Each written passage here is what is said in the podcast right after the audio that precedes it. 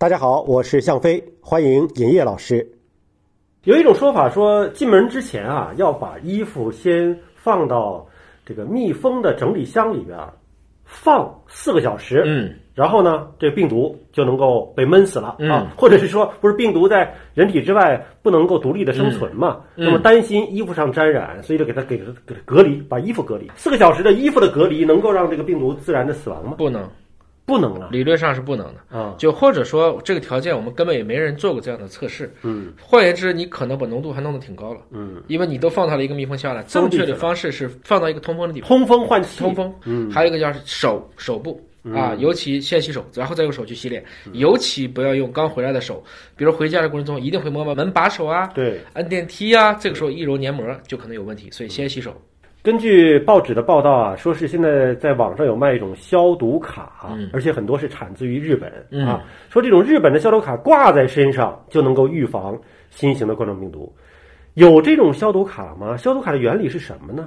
其实我们现在听见了很多留言啊，嗯谣言，你往之前找，闹流感的时候都闹过。嗯当时就是说，保持喉咙湿润嗯，可以预防流感，今天就变成了保持喉咙湿润，就可以预防新冠病毒。因为都是呼吸道传播嘛。嗯当年做流感的时候，这卡很流行啊。嗯，原理就是给你挂个卡，它这个卡呢是能产生一些含氯的一些物质。他这说的是说有效成分呢是亚氯酸钠和空气作用之后呢，可以持续的散发稳定浓度的二氧化氯，有效杀一米范围之内的百分之九十九点九九的细菌、真菌、病毒。当然，它这是产品说明书的一种说法啊。，对呃，是否有效呢？这个，我这么来理解啊嗯，我们说这个东西有没有效？如果真有这个效果了。它就是属于一种，要不是医疗器械，嗯，要不是属于应该批准的消杀，他拿过认证吗？嗯，他所谓的百分之九十九点九九怎么证明？嗯，这些东西我觉得是很难说的，因为二氧化氯，因为是这样子，在整个元素周期表里面，氟是最厉害的，所以氟能形成二氟化氧，然后氧是第二厉害的，就是说它夺电子的能力特别强。氧化能力是吧？对，氯是仅次于氧的，所以我们在说高氯酸根的时候有氢氧化二氯、二氧化氯。说实话啊、我不是很确定这个东西能不能非常稳定的控制在。也许今天的工艺可以做得到，但它是通过二氧化氯进行杀菌，而且能把你自己感觉就是形成了一个保护罩一样的方式再去维护你。那这个卡又挂在哪儿呢？嗯，人体核心 那挂在哪儿呢？挂在腰带。二氧化氯，你如果算它的分子量，嗯，这两个氧就是三十二，再加一个三十五点五，应该是远重于空气了。嗯，远重于空气了。如果你想让这个能覆盖你全身，那得挂到弹头上去。这些问题他都不考虑，他就简单说这个东西就能去做。我觉得这个不靠谱。嗯我们从来没有说过用任何的高科技产品就能防。日本如果有这个东西，钻石公主号用放这么多天吗？嗯，就还是要考虑到很多现实的情况，哎对吧？就不要说仅看一个广告宣传是这样子，不能不戴口罩啊！而且最近口罩这个问题，我也多说两句。嗯，我们天天做实验，我们跟这么多口罩厂常年做生意，大家都没口罩。嗯为什么现在是个朋友圈里面就敢说他有口罩？嗯都在骗你，都是要求打现款，嗯打完了就把你拉黑。我们发现有很多人拿着钱买了帕萨特的，还有个明星，嗯最近也在诈骗，刚刚也被抓了。我觉得大家还是不要去轻信这些无厘头的东西。嗯，还有好多呢，听起来都是海外进口的。嗯你知道为什么这么做吗？为什么呢？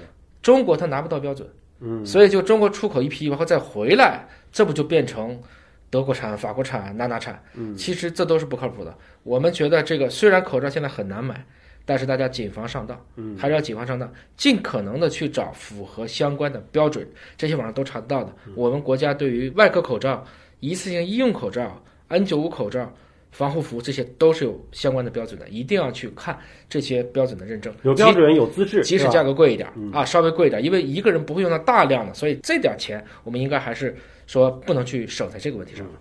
还有一种说法说，现在大家都期盼晴天啊，总之阳光明媚，觉得心情好一点。说如果是阴天、下雨或者大雾，就有可能增加新冠病毒感染的风险。嗯，有这样的一个风险提示吗？整体来讲的话，你也要怎么去理解？如果说紫外线是不是能杀掉一些这个冠状病毒细菌，当然是对的。阴天、刮风下雨的时候，如果冲到一定程度，它也就被无限稀释了。嗯，但我反过来这么去理解吧，如果说高温能杀死冠状病毒的话，新加坡怎么办？嗯，印度怎么办？现在不是都在闹吗？对，大家都开始闹，所以在没有搞清楚之前，我们不能简单的说靠天儿吃饭，我们就等着以后都是大晴天，靠太阳把它杀灭。那它是可以杀掉一定环境当中呢，但未必可能对于一些比如室内传播的怎么办？或者说那只是个概率的问题。我们可能在这过程中，还是大家不要添乱，做好自己的主动的隔离和规范的防护，而不能把这种事情交给老天爷的天气去处理。